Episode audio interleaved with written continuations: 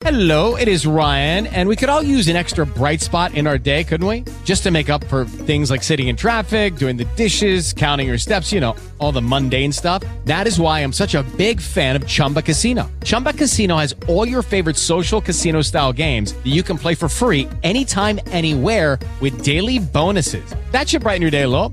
Actually, a lot. So sign up now at chumbacasino.com. That's chumbacasino.com. No purchase necessary. BGW. Void were prohibited by law. See terms and conditions. 18 plus.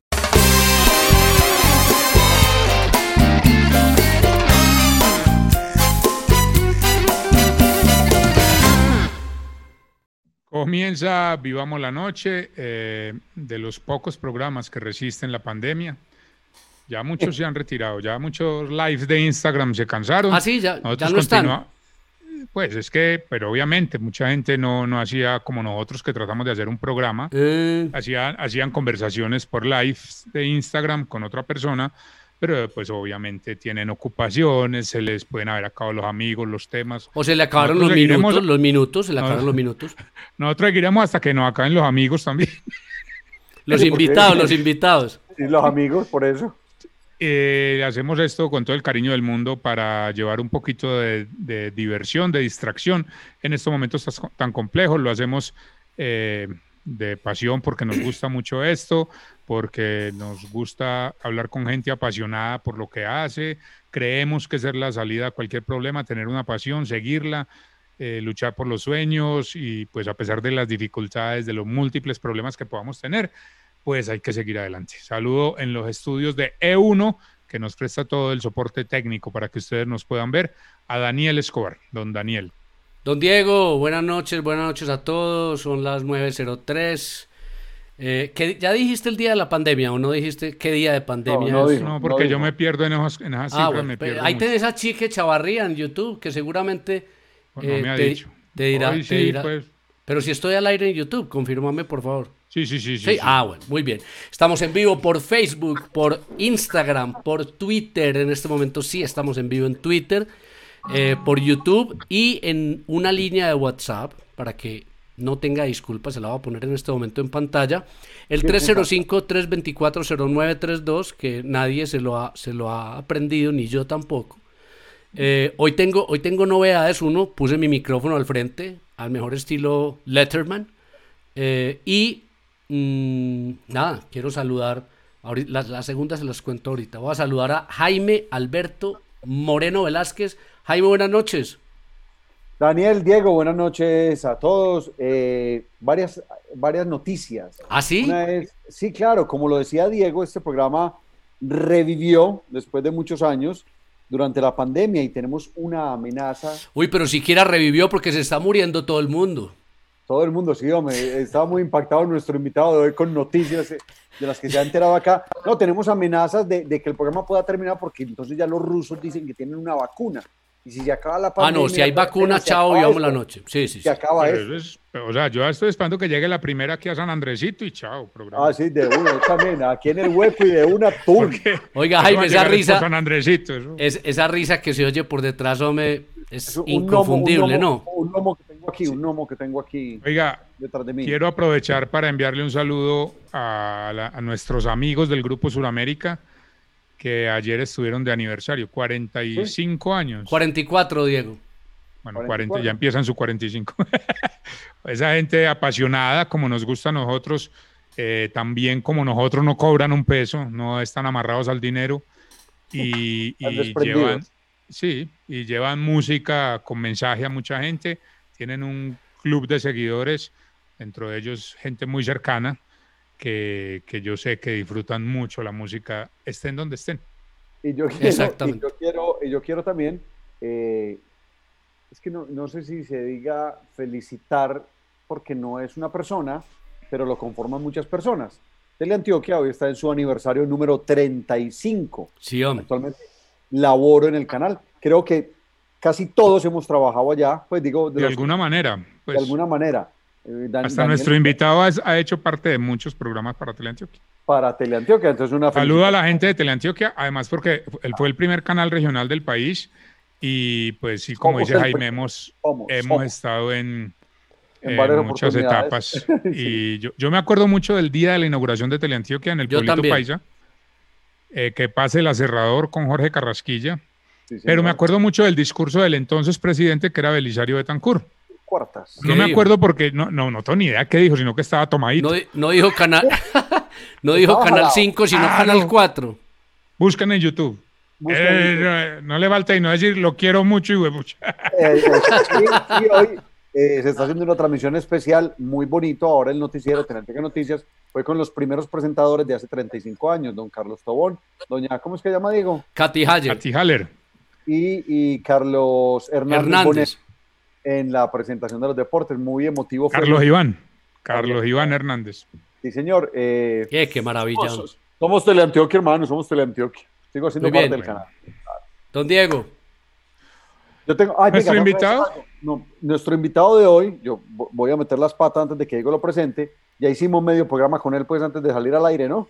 Ah, Sí, esto fue sí, una sí. charla de 20 minutos y, y- y- y- Eh, no pero nos va es a que, el tiempo.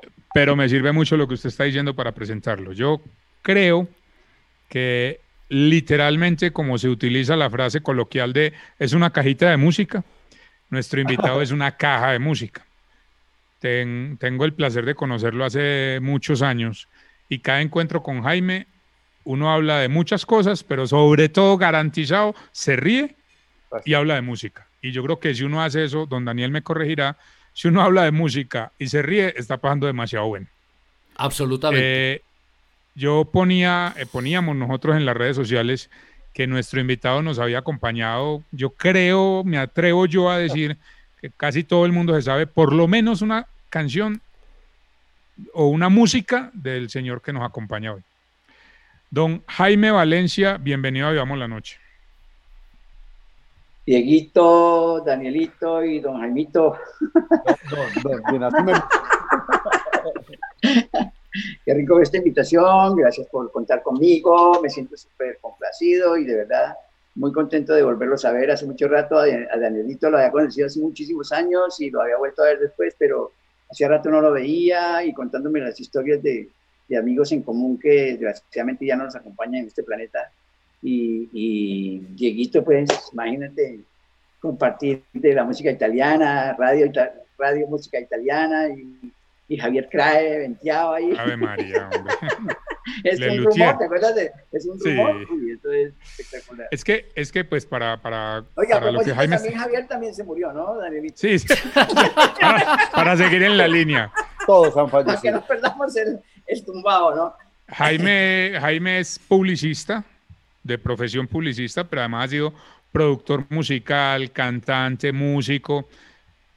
Pero yo creo que tiene una profesión oculta que, que en todos sus conciertos, en todas sus entrevistas, y es comediante. Este señor es un cuentachistes, pero impresionante. Pero además, Javier Crae era un cantante español del combo de Joaquín Sabina. Y un día ellos tenían un, un bar que se llamaba La Mandrágora, que era en la época de Franco, tenía que ser clandestino. Y Javier Crae graba un disco de Mamá de Gallo.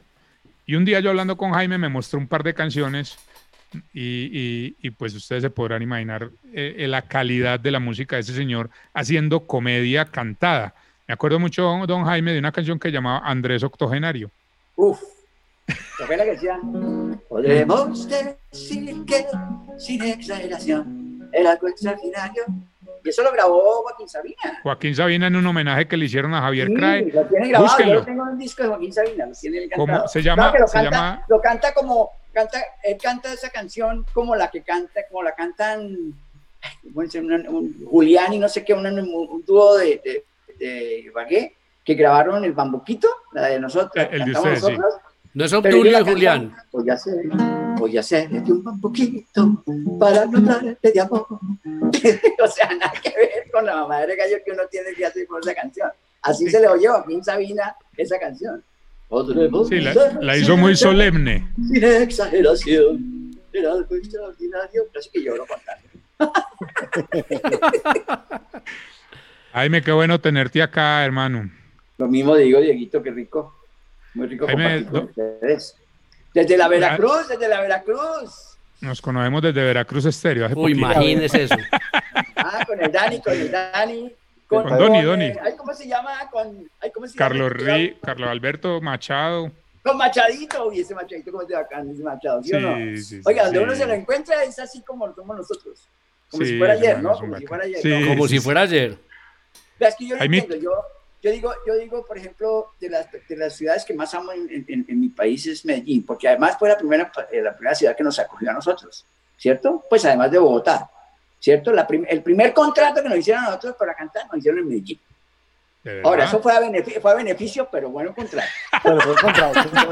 No, no, a, bene- a beneficio, pero, pero, pero fuimos, pero fuimos. Pero fuimos contratados, contratados a beneficio, pero fuimos. Y cantamos en el, en el Hotel Nutibara, que será, en esa época Era- no existían sino el Nutibara y el más Intercontinental. No más, no más. ¿Sí o no? No había más. Esos eran El los Nutibara era los años, los años dorados del Nutibara. Era una Uy, cosa favor, los frijoles, los artistas. del Nutibara, los frijoles del Nutibara. Sí, Oye, sí, sí. hacían unas vainas y hacían unas vainas muy chéveres los viernes, que eran No. de frijoles y se tardeaba largo con grupos Uy, que traían. sí, sí. Era buenísimo. Sí, sí, sí. No, no, ese lugar No era divino. nacido, pues yo no había nacido.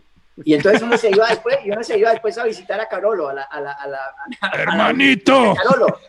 Hermanito Carolo. Pero ese sí está vivo, ese sí está vivo. Ese sí está vivo, ese está vivo, ese está vivo. Sí, sí, sí, está está, vivo, vivo. está vivo. Uy, Anita y Jaime, se ven titinos, se ven titinos, Anita y Jaime. Para, para mucha gente que no sepa quién es Carolo Gonzalo Caro, se le metió un día en la, ese es un loquito súper querido, un día se le metió en la cabeza, como habían hecho Woodstock, él quiso hacer un festival en Antioquia y hizo el festival de Ancón.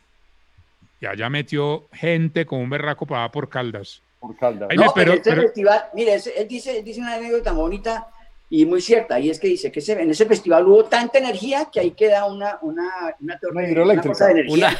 Una, una, subestas- una subestación. una subestación de energía. Pero es Era- verdad, es verdad, es verdad.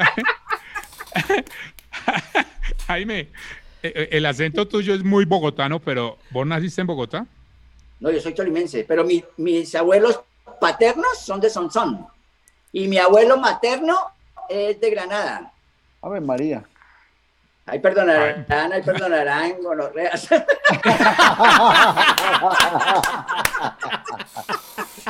Ah, no, sí, sí, tiene sangre aquí, sí, No, no, ya, ya, confirmado, confirmado. confirmadísimo. Ese es Jaime Valencia. no hay nada que hacer. Martín María. Jaime, ¿y, y, y en No, qué pero- momento pasas, pasas de, de cono- ah, no. de Ibagué a Bogotá? Me excusa don Jaime, no, don Jaime me excusa. no, tranquilo, tranquilo, tranquilo, Jaime, tranquilo. No, no, o sea, este, este programa se parte en dos, antes del gonoda y después del... Hasta, hasta ahí vamos muy Ay, bien. ay, hombre. No, ya perdimos el respeto, ya, ya, ya tirémonos en esto, ya tirémonos en esto. Vení, pero, pero, pero para que nos hablemos, que los dije, dije. Diego, Diego está preguntando, pues, cómo, cómo vas de Ibagué a, a Bogotá, pero antes yo quería saber, ¿es Jaime solo o hay Jaime Alberto, Jaime No, Luis Jaime de Jaime? Jesús. Yo soy Jaime de Jesús. Ah, no, entonces- no, no, dejémoslo mejor en Jaime. No me diste moral, si yo, yo vivía aburrido con el Alberto, pero Jaime Jesús está un poquito Sí. más. Eh, Jaime, bueno, ¿y, qué, qué pasó en Ibagué y por qué terminas en Bogotá? No, yo soy, yo soy nacido en un pueblito muy lindo que queda cerca al Nevado Ruiz que se llama Herbeo. Ah, ok. ¿Cómo se llama? Eso, Herbeo. Herbeo. Herbeo. Eso queda pegadito al Nevado Ruiz. Es más, yo lo, cono- yo lo fui a conocer cuando, como 20 días antes de que, no, no, no, no, miento, no estoy diciendo mentira, lo conocí cuando tenía 17 años, conocí el Ok. pueblito. Y faltando 20, 20 días antes de que, de que se cayera, de que hubiera la cosa de Armero, el Armero desastre de Armero, 85, sí. también fui, fui porque decían que el pueblito iba a desaparecer.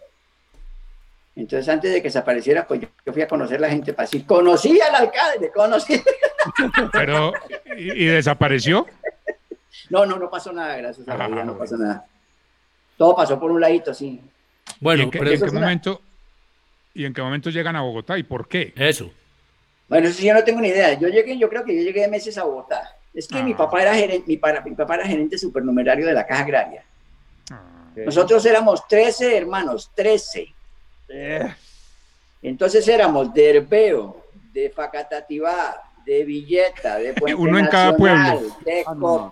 De Zipaquirá, de Santa Rosa de Viterbo, de Puente Nacional. eh, Bueno, pero yo, dicen, dice mi papá, dice que él le pedía un vaso de agua a mi mamá y mi mamá le traía un chino. Sí, tiene que ser. O sea, armaron Algo una así, travesía, algo así, algo armaron así. una travesía a pie y en cada, y en cada pueblito iban no, haciendo de a Simón uno. Bolívar, a los Simón Bolívar. Eso, Eso. era. Entonces, Iba, eh, iba la semilla, ¿no? vivíamos en muchos lados, vivíamos en muchos lados. Y, y- y así fue que desde muy chiquitico salí de- de- del veo, de muy peladito. Oiga, me completan aquí la frase de Carolo. Dice María Clara que Carolo dice que hubo tanta energía en Ancón que hay una, una vaina eléctrica, una torre eléctrica, y tanto amor que se llenó de moteles. Y es verdad. Es verdad. Está buena, está buena la anotación, está buena, está buena. Jaimito, ¿y, y la música llega por alguna herencia o te gustaba por algo? Mi papá era músico, mi papá estudió, él tenía un sentido musical muy chévere. Danielito, mi papá cogía unas partituras y lo silbaba de primera vista. No, Así. La Sin haber silbaba. estudiado. No, él estudió, él estudió en, la- en el Conservatorio de Ibagué. Ah. Y tocaba a los 13 añitos y ya tocaba el bombardino. no, ¿Cierto? Qué belleza. Pero, mi- pero mi viejo cogía una partitura ahí. No, muy duro, muy duro, muy duro. Eso es pa' machos, De eso es pa' una, de una, sin estudiarla, así, lo que dicen de a primera vista. ¡guau! Y mi mamá cantaba, pero no tenía medida. Entonces mi mamá cantaba, por ejemplo, por ejemplo, tú me acostumbraste a todas esas cosas y tú me enseñaste que son maravillosas. Entonces, Yo no la acompañaba, sino la perseguía, ¿me entiendes? Cuando ella cantaba, yo la perseguía. Es Pero tenía o sea, un timbre de voz, tenía un timbre de voz bonito y cantaba. es decir, eh, muchacho, no, no, no respetaba el ritmo, sino Como que yo, como yo. eso, como, como, como Diego, que Diego, Diego, cuando hay que empezar a cantar, y él simplemente hace así, y, lo- y empieza a cantar en el tiempo que él quiera y donde quiera. Y atájenlo, atájenlo. Es un, es un talento que pocos tenemos. Claro, muy escaso. Jaime, pero Y entonces, pues, pero, pero, porque pero entonces. Porque todos, todos nosotros cantábamos, todos, Ah, ok. todos. Pero el único que quiso ser artista fui yo. Y mi hermana fue artista por arrastre, que llaman. Porque yo estaba, yo, a mí un vecinito en el barrio donde en Bogotá me prestó un día una guitarra y él tenía, él era hijo único, se llamaba Eduardito Garzón. Y entonces tenía un equipo de sonido y los últimos discos que llegaban. Ahí conocí yo a, a Sangre, Sudor y Lágrimas, a los Beatles, a los Monkeys, a, a los Flippers, a los Yetis, ¿cierto? Él tenía toda la música que se hacía en ese entonces, ¿cierto? A los Rolling Stones, todo eso. Entonces yo por las tardes después de- del colegio iba a oír música a la casa de él. Y un día puso una canción cualquiera, por ejemplo, un disco de los Beatles. Y era, eh, por decir, eh,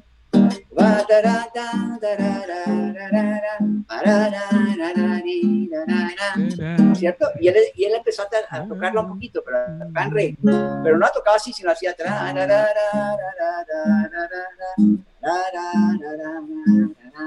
¿Cierto? Entonces yo le dije que, ¿por qué no me enseñaba? Entonces me enseñó a tocar re mayor. Entonces yo me aprendí una canción. Entonces yo hacía, por ejemplo, esa canción. Entonces decía.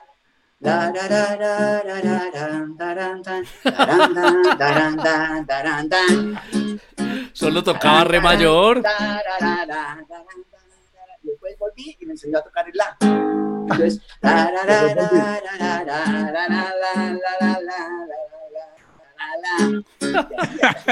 o sea, eso era, eso era como los, los cursos de mecánica popular. Exacto. Como la revista. Uy, Sí, que venían en, venían en sí, tomos, venían en tomos. sí, claro. Claro, Oiga, claro. tengo, Aimito, tengo una cantidad de mensajes que pues yo creo que es importante porque son muchos y es importante que... Póngalos, póngalos, sea- eso, comparta la pantalla. Bueno, aquí Muy bien. dice María Rueda, que está en Miami. Buenas noches, qué excelente invitado. Eh, Marca Motiva, qué gran invitado. Juan Gallego, estoy en mis 20 y canto muchas de las canciones de este señor. Qué maravilla, Ah, saludos. Qué chévere, Eh. qué rico. Marcela Gil, décimo grado, mi canción de 11 grados, Oh, qué qué linda.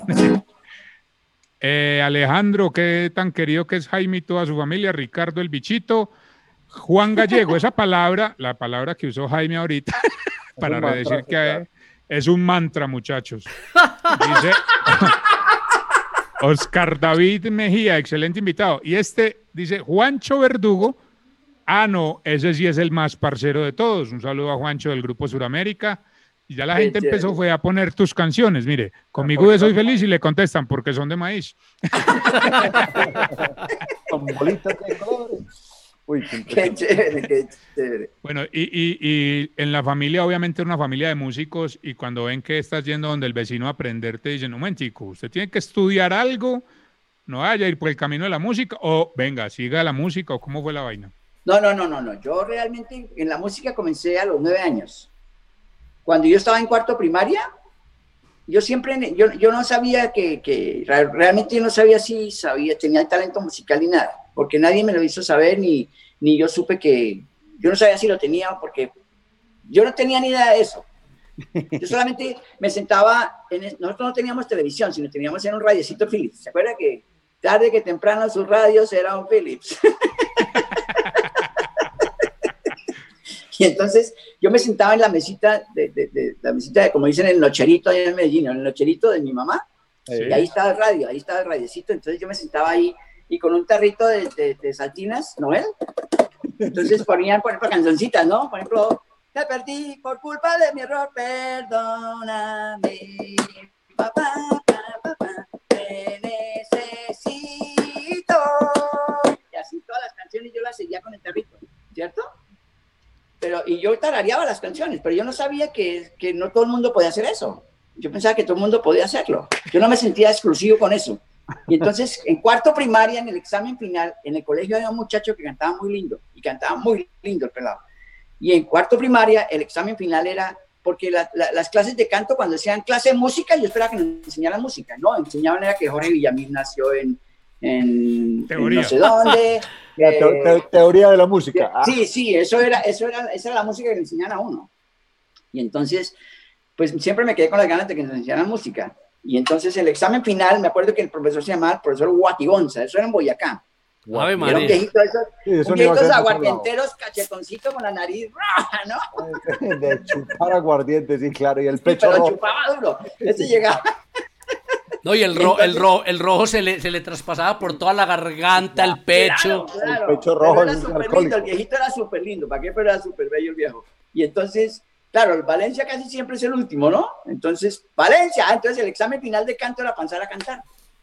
Y entonces, había pelados que pasaban, pasaban a cantar y uno notaba que no cantaban ni huevo, porque pues decían, por ejemplo, eh, un bolero cualquiera, ¿no? Tú me acostumbraste a todas esas cosas y tú me enseñaste que son maravillosas. ¿cierto? Cosas así cantaban, ¿no? Y, Entonces, y- y tome sus cinco. y tome esos cinco. y ya entonces Valencia, y yo pasé todo apenadito ahí, todo con mis calzoncitos corticos y tal, ¿no? Porque en esa época era de pantaloncitos cortos y tal, ¿no? Y entonces... Y en Boyacá, en frío. Y le quedan a uno grandes, además. ¿no? Menos mal el colegio no era mixto, hermano, sino qué vergüenza. Pero bueno, yo pasé ahí a cantar, ¿no? Y entonces, y yo canté, hoy todo me parece más bonito, hoy canta más alegre el ruiseñor, hoy siento la canción del arroyito, ahora contento, yo no sé qué lo que siento, la, la, la, la, la, la, que siento, que reviento con las ganas de cantar. Todo el mundo, ¡bravo, Valencia, Valencia! Yo, Estoy triunfando, mamá. De Valencia, Valencia. Y entonces el profesor me dijo, Valencia, si canta cuatro más, le pongo el cinco. Y ¿Eh? yo, hágale. Y yo me pagué. En ese entonces era Danielito, no sé si tú de pronto conociste un cantante español en esa época. Ya, a propósito, está preso por narcotraficante, ¿no? Eso no se ha muerto ni no está preso. Gente divinamente. A ver, ¿cuál, cuál, cuál? Uno que cantaba. Va el pastor con su rebaño al despuntar la mañana. Ana. ¿Se acuerda de Joselito? Sí, claro. Que cantaba Tengo un barco, tengo un barquito chiquitico, chiquitín, lleva y canela y un pañuelito chiquitico, chiquitín, lleva por vela. Ya que cantaba todo, cantaba como Nasalito. Cantaba. Sí, cantaba Nasalito, sí. Y cantaba una bonita que yo cantaba que decía Princesita, princesita la de ojos azules, mis labios llegarán. Eso, y entonces yo cantaba y me, ca- me canté cuatro canciones más ahí. De los corraleros, ya yo cantaba en esa época. Vamos, mi amorcito, que te llevaré al decimoquinto de.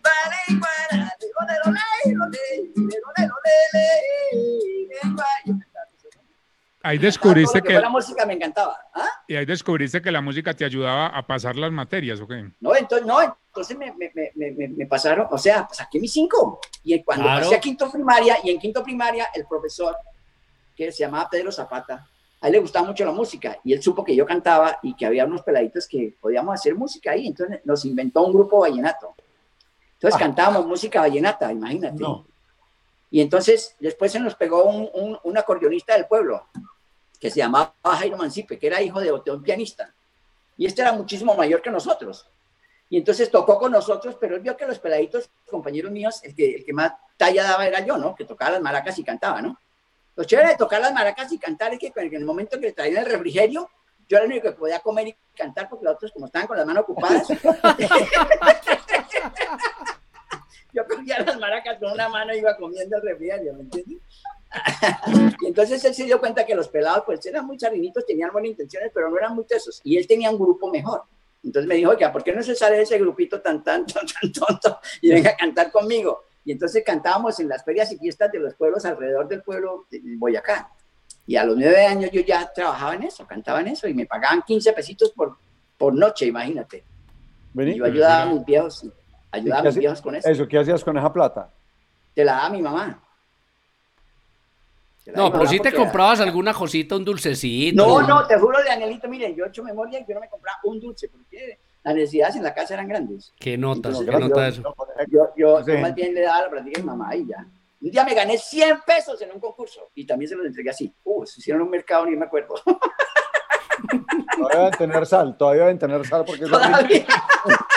Venga, eh, Chicos, espérate Jaime un segundito. Tengo, tengo aquí, pues se me va a estallar el, el Instagram con estos 400 mil conectados, 426 mil para ser exactos. Somos tendencia a nivel Latinoamérica.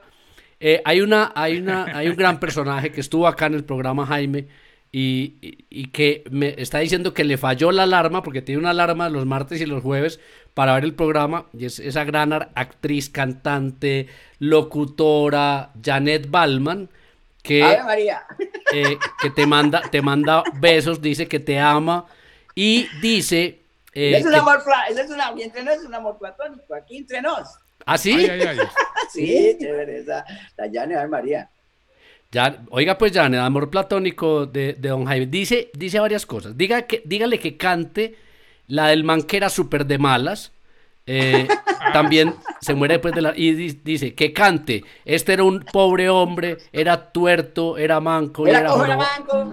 Eso se llama el tango alegre. Esto era un pobre hombre, era cojo, era manco y era jorobado. No tenía fortuna, se la habían robado. Y la tuberculosis lo había mirado. Un día fue a la iglesia a dar gracias a Dios. Y entrando una cornisa se cayó y lo mató. Y estando agonizando, una blasfemia echó. Fue su único pecado, murió y se condenó. Y Eh, infierno, Temazo. Y te- ¿En serio? Y así. Sí. Esto es vida, che. Esto es vivir. Eh, personaje. Y también eh, ya me están regañando porque solamente saludé a Janet. Eh, ah, bueno, que, que tú también eres, el amor platónico de Janet, también lo Ah, dice acá. en-. ¿Ves? Es que las cosas son recíprocas. Sí, claro, a Marceville78, que también nos ve muchas veces, a Vicky Rojas, gracias por vernos, a Beatriz Elena, eh, a Carlos Herrera, que también nos ve siempre, a Claudia Vela Flaca, un abracito y un, un beso muy grande de parte de Jaime Alberto Moreno. Eh, no es- no es- ah, eh, yo, yo iba a mandar besos y como es la señora de Jaime, como, eh, ¿qué hubo, qué hubo, qué hubo? ¿qué pasó? ¿Qué pasó? Ja- Jaime, ¿qué iba a decir? Jaime Moreno. Que tengo muchos mensajes en WhatsApp. Mira, yo manejo Jaime, la línea de WhatsApp. Le pusimos un número a todos los que escribieron porque no iba a guardar el nombre de cada uno. Y gracias a su famosa ya palabra, dice el número 9, inolvidable décimo grado. Saludos del 9, Gonor. Ya, no. Así la gente. Jaime, pero venite, la gente ya sabe qué número es. Sí, porque ellos me han preguntado a mí, hey, ¿yo quién soy? Yo, usted es el 9, usted es el no sé qué, usted es el no sé qué Claro. Te voy a decir una cosa. Te voy a decir el tiro de los números es el tiro más charro que, que tiene este programa, que la gente es un número.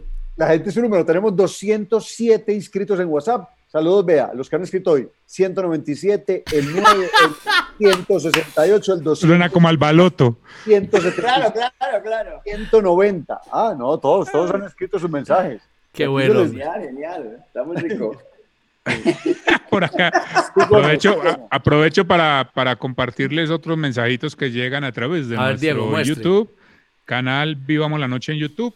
Ana Isabel Mejía, me morí, estoy rebobinando años atrás. Marcela Gil, Ricardo Semilla me hace aguar ojo. Diana María Ah, Gómez, me encantan estos invitados que se toman el programa. Kechi, Oscar David Mejía, ¿cómo hace para cuidar la voz? ¿Tiene alguna rutina especial? Y dice Marcamotiva, Sí. primera vez que Eso están sí es verdad, callados. una rutina. ¿Sí? ¿Cuál? Cuente. Claro. Reír todo el día. Sí, claro. Es. No, pero ¿sabe qué, Danielito? Vea, Danielito, usted que está metido en la música. Yo oí, yo no sé si esa vaina será cierta, pero yo oí a una señora que, que- que contó que, que una soprano, que Pavarotti le había aconsejado que antes de cantar se tomara un vaso de agua lleno de hielo.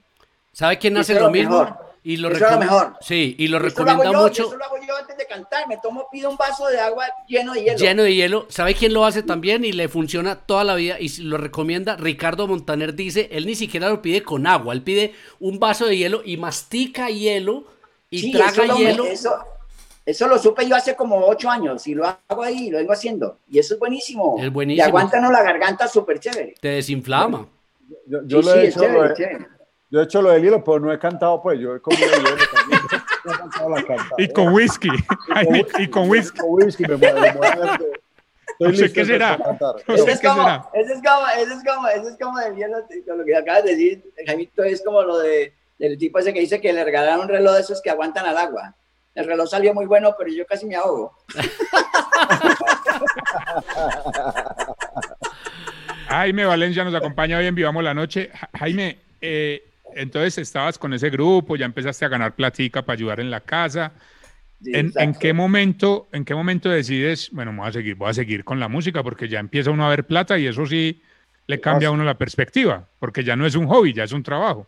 En ese entonces, en ese entonces eran famosos dos programas de aficionados, que ese era, el más famoso era de Alfonso Lizarazo, que era los sábados, que se llamaba Juventud Moderna. Y ahí cantaban Oscar Golden, Harold, los Preppers, los Speakers, los Yetis.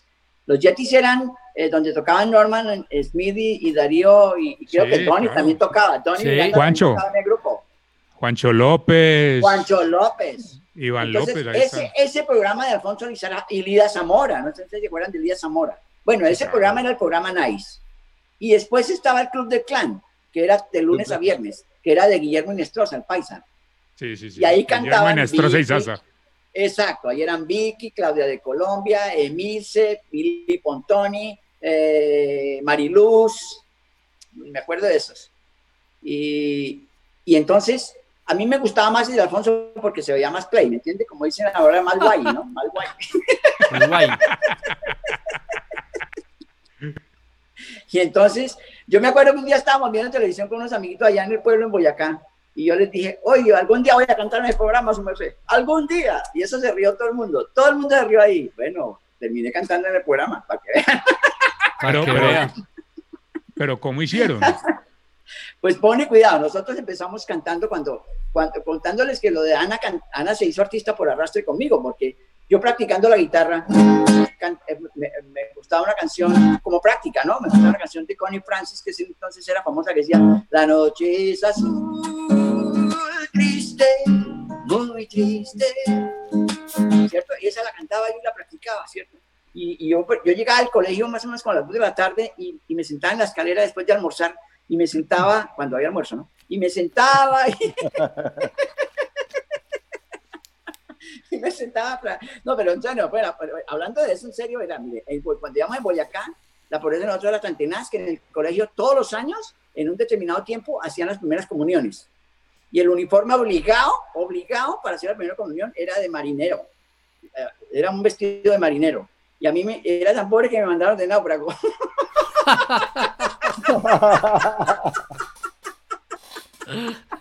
No, no joda, Jaime, no. Sí, no, sí, no. No, no, no joda. No, pero en serio, en serio. Y entonces cantando la canción, y yo te la daba y le daba todo después de que llegaba al colegio, tocaba ahí en la escalera de la casa, siempre. Yo no sé por qué era en la escalera, porque es que me acuerdo que eh, había, la escalera que daba un espacio que daba como un eco, ¿cierto? Claro, Entonces eso tiene una, re- se tiene una, re- bonito, se una reverberación bonito. natural hermosa. Sí, exacto. Pues de hecho hay un efecto que se llama Hall. Sí. sacado sacado de un lugar así natural. Y entonces se oía bonito y entonces yo practicaba ahí por eso. Y entonces un día Ana se sentó ahí al lado mío y empezó a, a cantar conmigo y entonces en mo- en cualquier momento yo le hice la segunda, como dicen, ¿no? Y entonces eh, seguimos practicando y Ana siguió sentándose conmigo. Y un día vinieron los familiares a la casa a visitarnos, entonces mi papá nos dijo que por qué no cantamos esa cancioncita que cantamos en la escalera.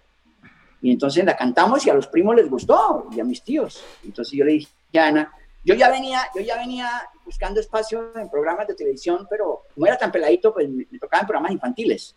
Y yo canté en el tío Alejandro, que era un señor que se llamaba Michel Talento, un, un chileno, un chileno que hacía un programa para infantil que se llamaba el tío Alejandro. Canté en un programa en, en el canal privado del Teletigre, que, que era un venezolano. Esa anécdota es lindísima. Imagínate que era, era un programa que, que se llamaba El Abuelito Bailarín. Y era un veneco que se disfrazaba de viejito, ¿no? Y entonces decía, Panchima, nene, Panchima, ¿no? Y entonces yo fui a la audición y los programas eran los sábados. Y entonces yo fui, no, perdón, era, era semanal. Pero el- tocaba ir por la mañana a la audición y por, si uno pasaba, lo presentaban en la noche, ¿no? Era como a las seis de la tarde el programa. Y entonces yo fui, y en esa época yo no tocaba nada, ningún instrumento ni nada, la- las maracas nomás. Y entonces yo fui y me acuerdo que uno de los pelados, de los muchachos que cantaba con Alfonso Lizarraz en el programa, estaba ese día ahí y él medio surungueaba la guitarra, ¿no? Porque no, no- la verdad no lo tocaba muy bien, pero lo seguía uno un poquito ahí. Y entonces, era de esos pelados, yo no sé, Danielito, si usted se acuerda que, que las canciones, generalmente en Colombia, las canciones empiezan en la mayor, en la menor y, y terminan en la mayor. Sí, todas, casi todas. Sí, casi todas.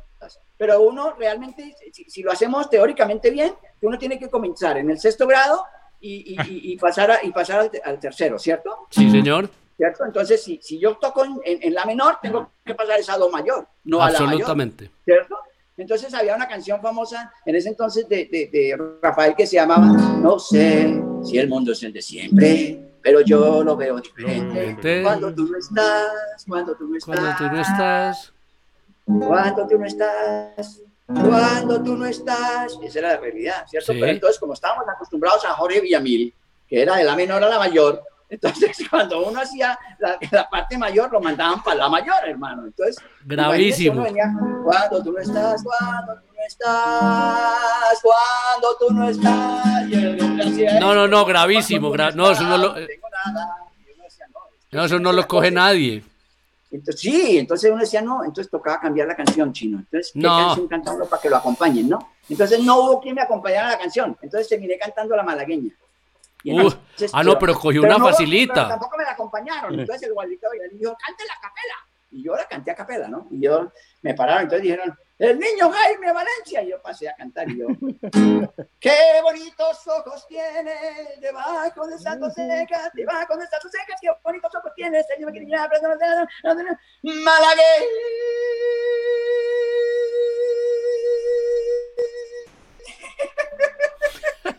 Y me quedé pegado ahí porque ese era el sol de la canción, ¿no? No, y, ahí- ahí- Y ahí- y empiezan eso es lo que, y eso es lo que despertaba el aplauso. Y, empie- y empiezan a aplaudirme. Claro. Y dije, no, me está yendo la berraquera. Y yo seguía, salerosa, besar tus labios quisiera. Y otra vez me aplaudían yo, besar tus labios quisiera, malagueña salerosa, y decir, bueno, esa canción dura realmente como cuatro minutos, yo me gasté como seis minutos. O sea, hiciste, hiciste, hiciste el falsete cada vez que la canción te lo permitía para poder descrestar más. Exacto. bueno, y, vio, y, y cuando termina el programa y este viejito bailarín pegándome que va hacia tan berraca. ¿Usted no sabía que cuando lo aplaudíamos tenía que terminar la canción? A mí nadie me dijo nada. Yo pensaba que, que estaba triunfando.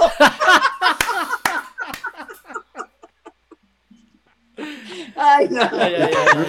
No, no, yo hubiera seguido. Bueno, pero en eso me dieron un regalito ahí, me dieron un equipo de fútbol ahí, es que uno pintaba, ¿se acuerdan unos de plástico? Sí, sí. Sí, sí, sí. un, un equipo de fútbol que uno pintaba con témperas. Bueno, me gané mi, mi equipito de fútbol ahí. Me gané. El regaño del viejito. Y el regaño del abuelito bailarín.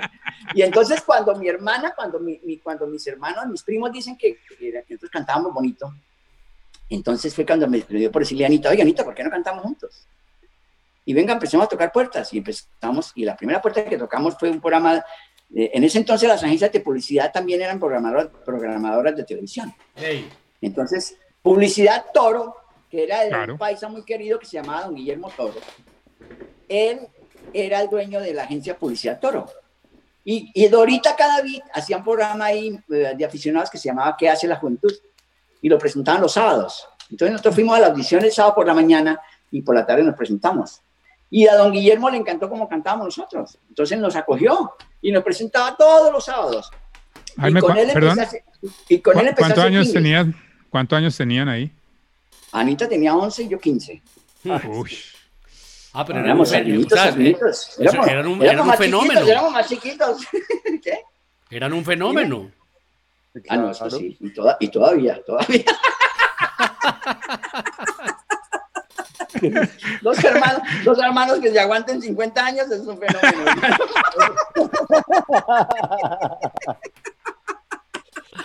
Ay, ay, ay, ay, ay. Y bueno, ¿y qué, y qué pasa después de ¿Por ese eso soy programa? masoquista o soy un fenómeno? Yo diría que más bien masoquista. No se puede.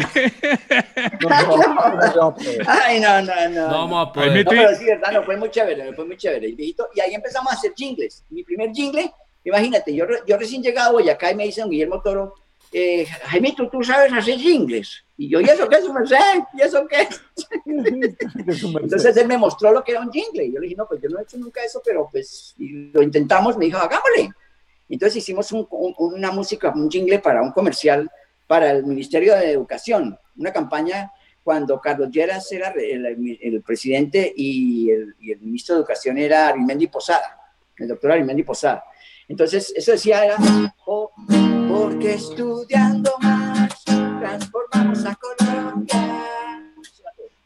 Y entonces nos, nos sacaron en el comercial, nosotros cantábamos. Era una promoción para ayudar a los estudiantes. Y salían ustedes en, Salíamos en- en, en televisión. comercial. En televisión. Ah, no, no, no. Chévere. Y bueno, ¿y qué, Y ahí, ¿y qué y decía ahí empecé Jaime? a hacer jingles. Con esa agencia, con esa agencia dice, en la casita roja de da No, no, es que Desde eso- ese entonces. Pero Jaime, ¿y vení, qué- no, pero qué- espérate, espérate, Jaime, ¿con cuántos años hiciste en la casita roja? ¿Cuántos años tenías? Yo tenía 17 años. No, hombre. Yeah. No, no, no, no, no, no. no, ¡Qué gono! Qué digo una gono. cosa, Danielito, Danielito, le cuento así como una cosa que además lo quiero contar con orgullo y con gratitud. La primer, el primer cliente que sin yo decir nada, porque yo el otro día decía, yo nunca le he pedido nada a nadie. Bueno, sí, una vez le pedí una cosa a Dieguito y me quedó más mal. Bueno, pero hablando de... no, pero en serio, eh, los de la vivienda, los señores de la vivienda, hace muy poquitos años, hace muy poquitos años, me llamaron a decirme, mire, eh, es que nosotros queremos hablar con usted porque nosotros somos conscientes de que llevamos muchísimos años trabajando con su música y nosotros queremos reconocerle hasta un dinero por eso.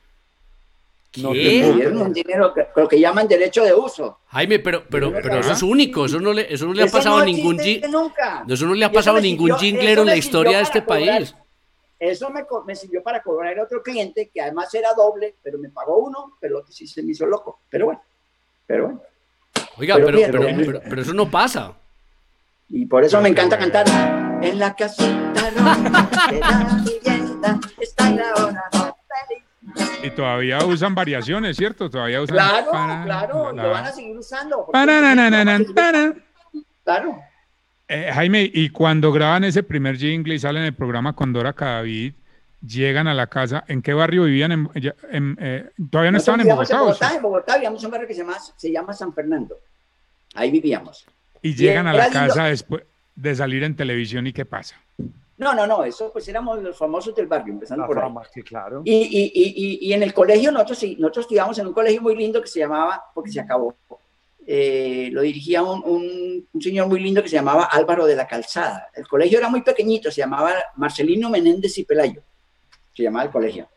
¿cierto? Y el colegio no era mixto, pero cuando ya llegamos a tercero bachillerato lo volvieron mixto, entonces mi hermana se metió al colegio conmigo ahí, a estudiar conmigo. Y entonces, cada vez que llegaba un papá con un niño a estudiar al colegio, por primera vez, usted, lo nos mostraban a llamaban a la rectoría Claro, a presentarnos. Mire, nuestros artistas y nosotros, mucho gusto, mucho gusto, somos Ani Jaime, guapa, uva. Claro, con eso Y vendía. era chévere, era lindo. Y nosotros seguíamos siendo los mismos pelados de siempre, ¿no? Nosotros nunca fuimos artistas, ¿me entienden? Nosotros nunca fuimos eh, menudos ni cosas de ese estilo así, gente lejana, ¿no? Nosotros seguíamos siendo los amigos, los compañeritos y todo el colegio, sin, así sin problema ni nada. Entonces, era muy lindo porque, por ejemplo, cuando salíamos del colegio, de la casa para el colegio, casi siempre cogíamos la, la misma ruta para ir al colegio y casi siempre repetíamos el bus. Y el chofer del bus casi siempre nos guardaba el puesto. Nos tenía el puestico para sentarnos en la parte de adelante con él. En serio, Dieguito, era súper chévere. La gente, y la gente nos hablaba, la gente bus nos hablaba, nos preguntaban cositas. Era súper lindo, era... O sea, ese, ese fueron los primeros beneficios de la fama, pues, el puesto fijo Sí, ahí. sí. ¿Sí o qué? No, y además, pero, pero Jaimito, imagínese esta sensación tan linda, lo que dice, lo que decíamos ahorita, que Carlos, Carlos Varela se pone contento porque otros artistas o cualquier persona le cante una canción de su autoría. Imagínese uno sentado en una buceta, ¿cierto? En la buceta hablando con la gente, y el señor con la radio en la radio Tequendama, por ejemplo, que era la, la- la más de moda sobre Radio 15, pero la más popular era Radio Tequendama. Y en, en el trayecto que eran 40 minutos de, de la casa al colegio, sonaban, no le miento, Jaimito, se lo 20. digo con orgullo, por lo menos seis canciones de nosotros sonaban. Contame otras. Contame así como las de la vivienda. ¿Cuál es? ¿De, de, de jingles? No, no, No, ¿qué, ca- canciones, qué canciones. ¿qué canciones Ah, sonaban? no, canciones en ese entonces, en ese entonces, porque cuando eh, del primer disco nosotros pegamos nueve canciones, empezando por ahí. La primera canción del primer disco que pegamos fue la de Tu patria es mi patria, tu problema es mi problema, eh, eh. tu bandera es mi bandera, amarillo oro, azul mar azul, y el pobre rojo sangre que sangra, sangra que sangra. Y después, Ricardo bajo a la aldea, Ja. esperando amaneceres, salvando canciones frescas sin olvidar sus quehaceres. En Radio te quedaba a las 9 y 40. ¿Por qué no unirnos y por qué si ya se unieron el bus y el evangelio en las manos del camino? ¿Por unirnos y luchamos como hermanos por la patria que es bendita, nuestra patria la que amamos? Y en Radio Tequendama siguen los éxitos. Es un hombre que muere en esa ciudad. Se apaga nunca. La gente pasa y va y no me venga más. A casa vuelvo yo, cansado de vivir. Te beso, te abrazo, en cambio, lo siento. Es eso, es eso, es solo un pretexto. Y mi na, na, na, ya.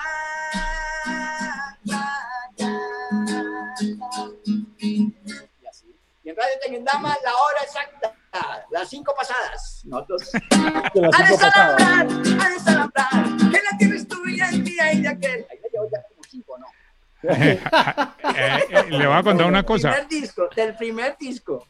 Ay, ¿Y del primer disco también era, del primer disco también era. Yo soy rebelde porque el Mundo me hizo así. Porque nadie me ha tratado con amor. ¿Eso en qué año es más o menos, Jaimito? Eso es 1971. Ah. 71. Y usted va hoy a un concierto de Dani Jaime porque aún se presentan y la gente llora cantando esas canciones. ¿Sí o no? Sí, sí, te lo juro, te lo juro. de- yo, yo los vi, yo los he visto. Sí, llorar. eso es, te lo- Es eso es una impresionante. sensación, es una sensación hermosísima. Que te Y quería más, decir eso. cuando que ven, y más cuando ven que lo pueden tocar a uno, que lo pueden abrazar a uno, que lo pueden saludar. ese cariño, ese cariño, la gente no lo puede creer porque lastimosamente muchos artistas de hoy son muy distantes. Pero como Ana y Jaime cuando hacen un show cuentan chistes, cuentan historias, esta canción nació así y se bajan a conversar con todo el mundo hasta que no se vaya el último más o menos, la gente no lo puede creer. Y eso Sí, hace no, es parte serio, es de, en ese, serio, es serio. de ese cariño que la gente sigue teniendo. Una de las Y- pocas y- cosas, uno de los pocos aciertos que mi hermana tuvo con Ana y Jaime. Qué mal. Uno de los pocos eh. Fue, fue una, una frase que decía que es que nosotros nunca fuimos famosos, sino fuimos fue queridos. y es verdad. Y es la verdad, es la verdad, nosotros fuimos fue queridos, no vamos. Jaimito, ¿cómo, ¿cómo llegas a la publicidad? Es decir, la, la agencia eh, Publicidad Toro. Toro. Pero, pero eh, eh, digamos que eso te abre un camino para decir, eh, hombre, voy a estudiar esto, ¿o qué? Ese, No, fue el no, perro, no, no. ese fue el perro de Jaime. Ese fue el perro de Jaime. Sí, esa es la perrita. Ah, la, ah, es la perra Esa tuya. es la perrita, esa es la perrita que se está poniendo nerviosa. Ah, bueno. No, eh, con, con con don Guillermo, él es el primero que cree en mí con el cuento de los jingles. Después, el mismo Nelson Osorio, porque es que eh, gracias a, a Norman y Darío, a Norman Smith y a, a Iván Darío López, que Sí. en ese Sí. entonces ellos eran famosos con una canción que decía Principito gamincito con tus ojos, con tu pelo, con tu boca tan cansada de cantar. Ellos cantaban canción protesta. Cuando se acabaron los John Beats, Norman y Iván Darío crean este dúo que se llama Norman y Darío, ¿cierto? Y eran muy famosos, eran súper famosos en ese momento. Y con ellos coincidimos en un programa de, eh, en, el tele- en el canal Teletire que se llamaba Vaya Vaya. Y cantamos con ellos ahí en ese programa. Y al final, Norman se nos arrima y nos dice que, bueno, nos, nos felicitó que cantábamos lindo y nos contó que ellos hacían parte de un grupo que hacía música protesta los sábados, todos los sábados desde las 6 de la tarde como hasta las 2 o 3 de la mañana en el teatro eh, La Candelaria, lo que soy La Candelaria, que en ese entonces se llamaba el Teatro de la Cultura Sí. que lo manejaban Santiago García y Patricia Ariza, ¿cierto? Lo dirigían ese Sí. teatro. Y entonces una paisa que se llamaba Perla, Perla Valencia, además, casada con un argentino, con un chileno, perdón, con un chileno, hacían este programa que se llamaba La Peña Folclórica de la Casa de la Cultura. Y era desde las 6 de la tarde como hasta las 2, 3 de la mañana, y iban a cantar Pablo Gallinazo, Norman y Darío, Eliana, y a nosotros nos metieron en el combo, y entonces ahí conocimos porque eh, la gente que concurría mucho a esas peñas era gente como de, la cultura, de, de los, de, eh, de los libros, de las letras, eh, escritores, pintores, ahí conocimos gente, o sea, pintores muy chéveres y, y gente de la letra linda, entre esas estaba Nelson Osorio Marín. Entonces Nelson, hablando con él, me decía, Jaime, usted ya compone canciones, y yo no, yo nunca he compuesto canciones. Entonces le conté que yo hacía jingles. Entonces me dijo, ¿por qué no intentamos canciones? Yo hago letras y tú las musicalizas. Y yo le dije, listo. Y me dio, la primera canción que musicalicé de él fue una que se llamaba Diría mi gente. Decía, historias que nadie cuenta. Antonio lleva historias de verde sangre. Antonio Teje fue cargador y arriero de pura cepa, caso liebres y sueños en cordilleras. Eso se llamaba, diría mi gente. Y Hermoso, además. Divina, divina. Y esa canción de las canciones más duras. Y quieres saber una cosa, Danito, esa canción de las canciones de protestas más duras que hemos compuesto nosotros. Wow. Y, es, y, y, y yo le cuento, nosotros cantábamos en, en, en lugares como la Quinta Brigada o la Sexta Brigada, Sí. allá en, en Bogotá, en el DAS, en el F2, en la Escuela de Policía, en la Escuela de Cadetes, y hay de que no cantáramos esa canción. ¿De verdad? Te lo juro por mi madre, Dieguito. Esa canción era favorita de los, de los. Increíble, además un texto duro. No, esa canción es durísima. Y después, después me dio la letra de Ricardo Semillas. Después de esa Ah, canción me dio la letra de Ricardo Semillas. Y entonces, cuando me da la letra de Ricardo Semillas, hicimos la canción y entonces eh, resulta que, que Leonardo Álvarez, no sé si se acuerdan de Leonardo Álvarez. Sí, claro. yo me acuerdo. Ram- Ramón Antigua, Ramón que Antigua. Era, que era, que era famoso cantando Hoy después de nuestro amor, hoy voy a verte, cariño amado, tu amor. Bueno, Pero el tipo es bacán, pero el tipo es bacán, porque es bacán. Yo lo quiero mucho, yo lo quiero mucho. pero es Yo lo quiero mucho. No, Leo, Leo es un personaje, además es como un juglar, como un, un Quijote de, de- de la música Uf, y, y jugado por los músicos y apoyar el talento. Y, Y hemos tipo. llorado, con ese loco hemos llorado juntos muy rico. ¿Para qué? Y cuando se llora así, esos amigos que lloran son una recuperación, ¿no? Jaime, entonces, Entonces ese entonces- loco le dio por, en esa época a Leo le dio por hacer un festival que se llama el primer festival de la canción protesta, el Coco de Oro en San Andrés. el coco. El Coco Una excusa para Irán, Andrés. Claro, es una rumba. En ese entonces todavía estaba vivo el hermano que se llamaba Rodrigo, que era un alcohólico total. ese Uy, Rodrigo Álvarez, uh, ¿Te acuerdas de Rodrigo? uh, Ave María. Ese man se tomó todas las licoreras del país. Todas, todas, todas, todas. Ese era el coco. No, además porque lo pudieron, el, el festival perfectamente lo pudieron, pues si algo no tenía San Andrés era música so- protesta o social, lo pudieron haber hecho en Tunja, pero no, era San Andrés para el paseo. Claro, claro, claro. para el viajecito. Y entonces fuimos, fuimos con Pablo Gallinazo, con eh, Norman y Darío, con Rodrigo, Eliana, eh, Manuel J. Larroche, eh, y los jurados eran Yamid Amad, Daniel Samper Pisano y gente de ese estilo. ¿No? Ustedes armaron una parranda No, miedosa. la rumba. era la de la Eh. es una gozadera deliciosa. una- no, las, las, las fogatas en la noche, hermano. No, No, no, no, no, no, no. ¿Cómo habrá sido eso? Qué maravilla. Rodrigo, Rodrigo terminaba metido entre el agua leyendo un libro entre el agua y se mojaba el dedo para pasar las páginas, ¿qué no te digo? Ah, No, estos maneras ¿cómo muy necios, estos maneras muy necios.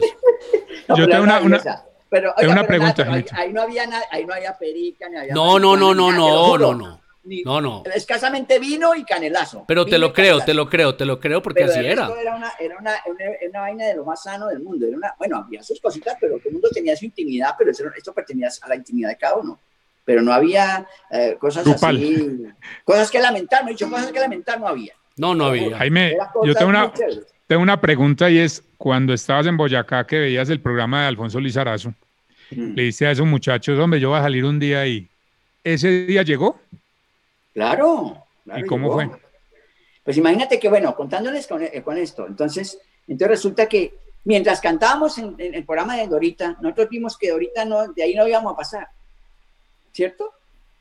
Ya no había. ya- Eso era todo lo que podíamos hacer con Dorita, era eso que hacíamos con ella y no más. Y ya. ¿cierto?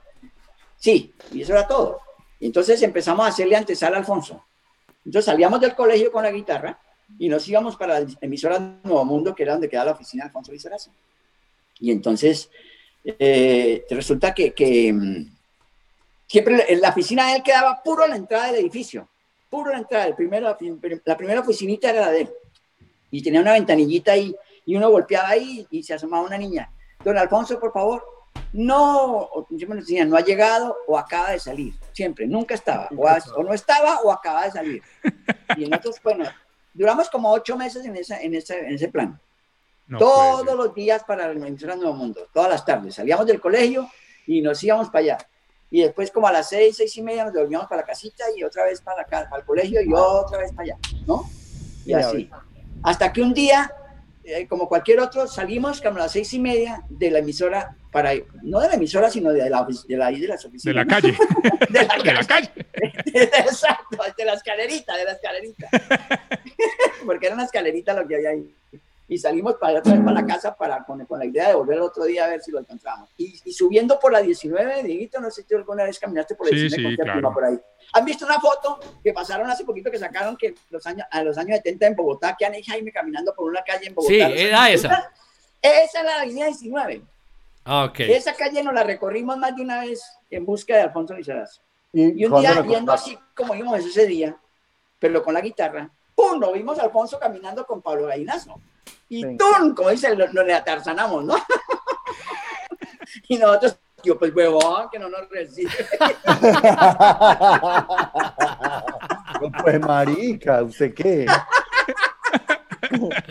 Ay, ay, ay. No, no, entonces nos rearmamos y Anita fue la primera que le dijo, don Alfonso, es que qué pena molestarlo si nosotros hemos tenido muchas veces a preguntarlo para que nos escuche. Usted nos puede dar una oportunidad, queremos que nos escuche. Queremos que usted nos escuche cantar, a ver si nos podemos cantar en su programa. Y entonces él, él con todo, ¿cómo era que él es bajito? Pero con todo y todo nos miraba abajo, hermano, ¿cómo era? y entonces Pablo Gallinazo fue el que le insinuó que nos escuchara. Dijo, Camina, escuchamos, dijo, Camina, escuchamos a los enanos. Y entonces nos llevó para la oficina, a donde fuimos durante ocho meses, todos los días. Por fin nos abrieron la puerta. Con decirte vea, ¿cómo sería la cosa? Que durante esos ocho meses terminamos llamándolo pan fresco, porque como siempre nos decían, acaba de salir, decíamos pan fresco. es que pan fresco. Acabo de salir. Acabadito, acabadito de salir. Y entonces a Alfonsito le encantó como cantábamos, le encantó y entonces nos presentó a los ocho días, nos presentó en su programa estelar que ya él tenía, él ya no tenía, eh, el programa de Juventud Moderna ya no existía. Pero tenía un programa mejor que lo presentaba los martes que se llamaba Estudio 15. Sí, Eso claro. el que ese- superprograma. no, no, no, no, no. Eso Era el- era, eso era el prime El time de la televisión. El super programa. Y cantamos esa vez, esa vez, y me- recuerdo que ese día, ese día cantaba por primera vez, lanzaba su, su disco de el- el Los Cargones, ¿se acuerdan? Reclina, niña tu frente, Niña, tu frente sobre mí. sobre mí. Cantaba por primera vez esa canción, y después fue un éxito berraco esa canción. Sí. Con, en ese, y entonces Almoncito siguió con nosotros, entonces empezó Jaime, a- pero venga, y, y ese primer programa que el susto más berraco, No, pues, no imagínate. durmieron. Y puro No, no, no, pues que íbamos a dormir. Y además era, era, era, era, él hacía programas eh, temáticos, ¿cierto? Entonces el programa de ese día era los años 30, los 30, Uy, ¿cierto? Entonces todo el mundo vestido de los años 30, hermano. Jaime, ¿y eso era, eso era pregrabado o era en vivo todo? No, eso era en directo, eso era en Ay, ay, ay. directo. Y Dios Ahí mío. no había, se ensayaba a la una de la tarde y se quedaba uno ahí derecho hasta, que- hasta que fuera el programa. Uy, ¿y, y qué cantaron? Y entonces resulta que a- a- a- con el programa de los años 30, entonces a Pablito Gainazo se le ocurrió hacernos una parodia de, de Bonnie and Clyde. ¿Recuerdas Bonnie and Clyde? Sí, claro. Bonnie and Clyde.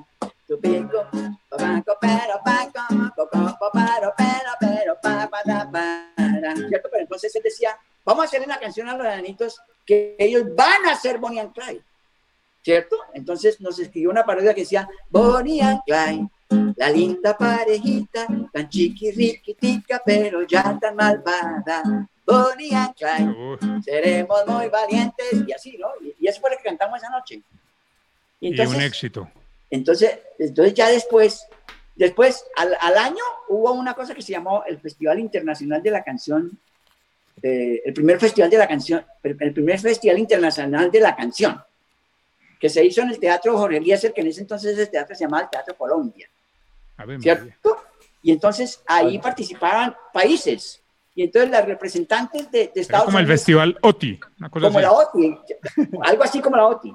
Y entonces las representantes de Estados Unidos eran un dúo, dos viejas, ¿cierto?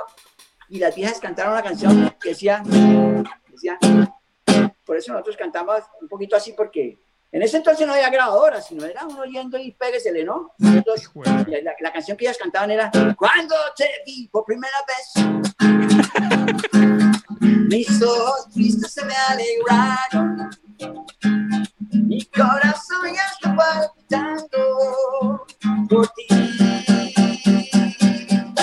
Eres mío y todo lo que yo más quiero mi ayer Todo lo que más recuerdo mi mañana Todo lo que más espero yo Oh. Eres mío y todo lo que... Ese nuestro primer éxito sin No, pero además, pero además le digo pues que es la canción más festivaluda del mundo.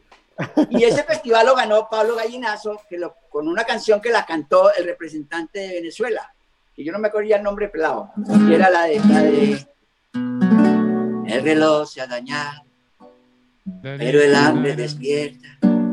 Son las seis y en la puerta oigo un hombre gritar.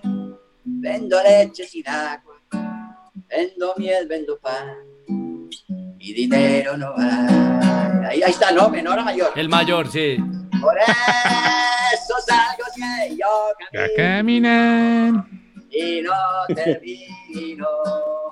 Seré yo así, pues que el camino no tiene. Esa canción ganó el festival.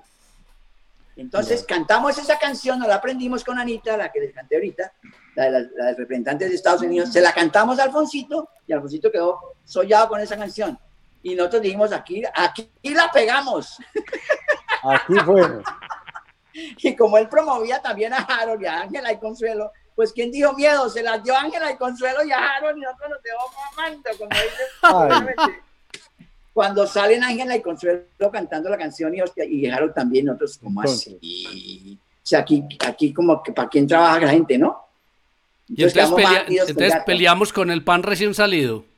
No, no, no peleamos, no, no, porque él era, él era, el, él era el duro, entonces tocaba aguantarse la vaina.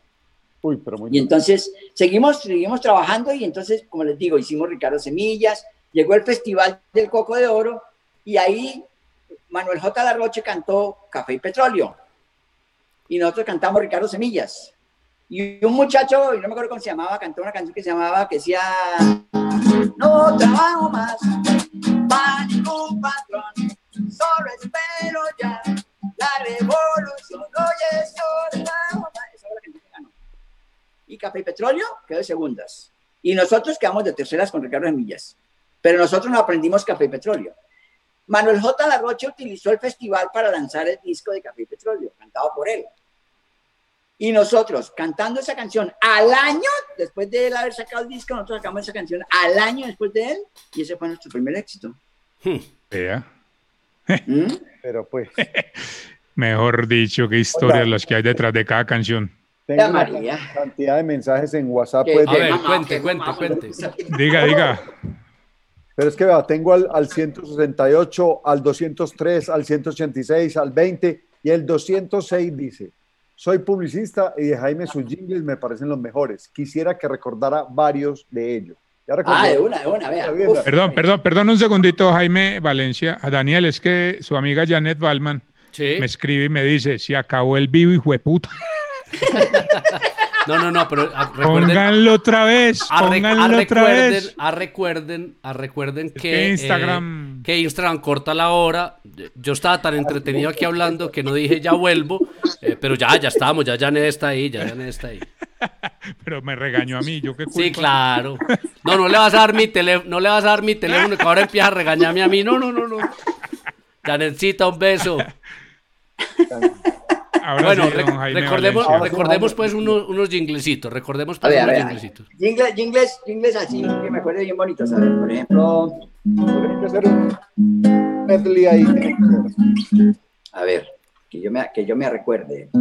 Ah, pues la de...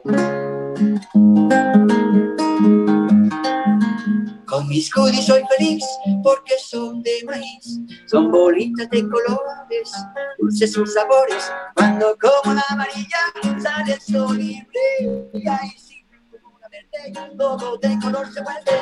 Y si pruebo la blanquita el valor no me lo quita. Y la rojita la comparto con mi mejor amiguita. Goodies, bolitas de colores y dulces sabores para estar feliz. De ese no te han vuelto, de ese te han vuelto a, a dar plata o ya no, o lo que te dieron ya. En bolitas, le han dado No, bolitas. pero no bolitas de colores, No, te pago en bolitas de colores. Pero quieres saber una cosa, la utilizaron, la lo utilizaron para un lanzamiento para promover Stranger Things. ¿Ah, sí? ¿Verdad? Sí, ¿no supieron esa?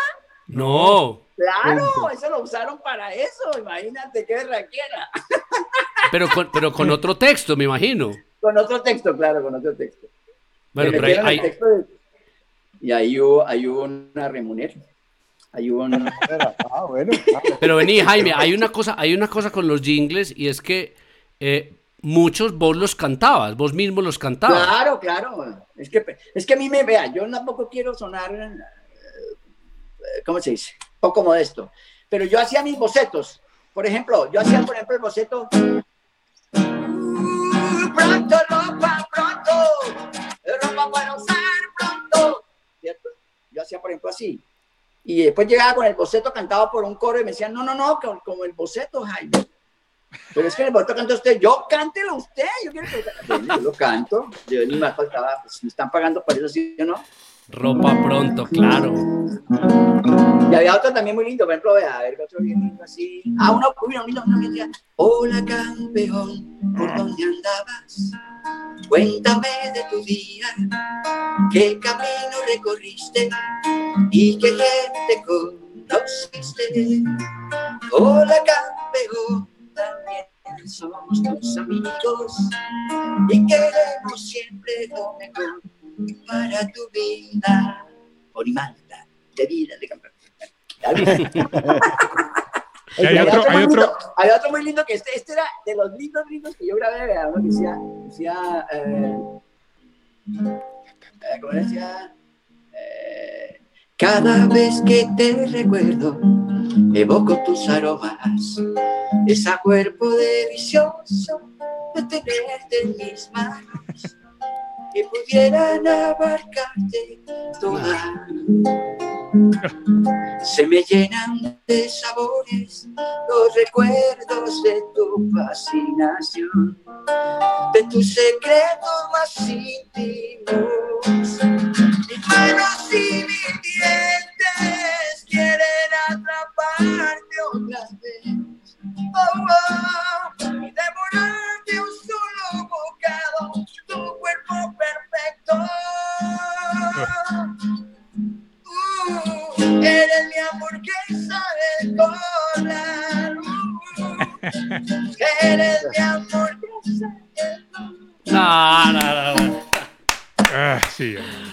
Jaimito, ¿y sabe cuál? ¿Sabe cuál? Que yo sé que la gente también la recuerda mucho. Una de una reconocida bebida cola. Ah, pero ese sí era mío. Ese no era mío. ¿Pero la cantó usted? Y ese lo cantaba yo. Pero con Coca-Cola tuve una, una, una, una... Pero en una- la vida hay un trancón. ¿Qué es eso? Sí, Sí, esa, esa. Tuve, pero, pero tuve con Coca-Cola una cosa muy chévere que me pasó y es que Coca-Cola hasta el momento que yo llegué, ellos siempre, eh, Coca-Cola de aquí, la, la compañía de Atlanta, mandaba, mandaba, mandaba las pistas, Danielito. Sí, mandaban ya todo listo. Y uno simplemente los cantaba. Sí, claro. No, entonces yo le dije a Coca-Cola, no, hermano, porque no nos salimos de ese tumbado, mari- Bueno, marica, Así no le, así no le dijiste, pues. ya.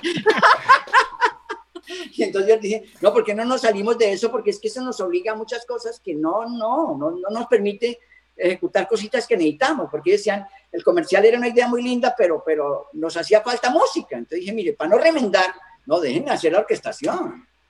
Y a partir de ahí, a partir de ahí, que que decía, en la vía hay un trancón, todos tienen que parar. Aprovecha el lugar, Coca-Cola está ahí, para disfrutar.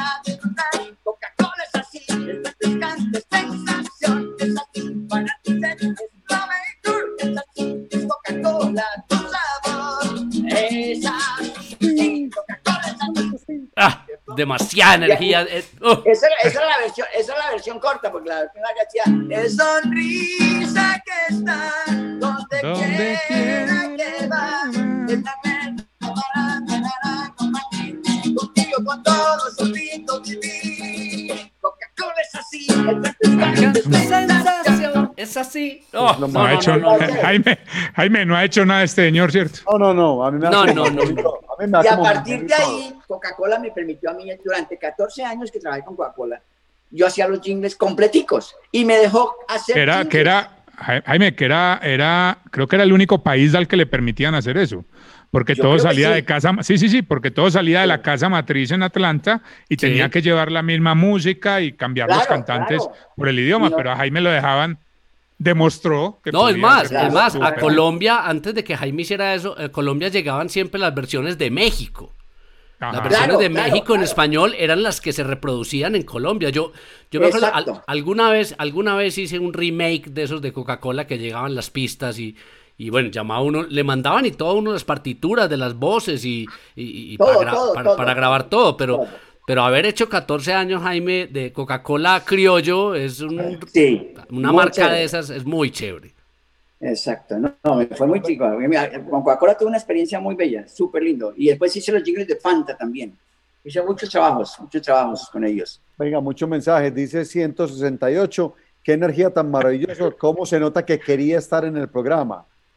Dicen también por aquí, gran conversador. Qué buenas historias. Gracias a ustedes, señores, por tan grato programa.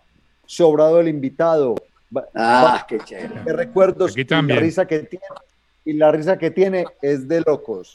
Pero vea, Ya, aquí, aquí. Janet- pero espere, Janet, Janet, Ah. Janet Ballman, perdón, Perdón, Diego, hace una, hace una claridad y es que dice que ella cantó jingles de Sí. Coca-Cola con Jaime. Claro que sí, más de ¿Ah, una vez. sí? ¿Por qué digo que, Ah. y entonces, ¿dónde cree que nacieron los amores?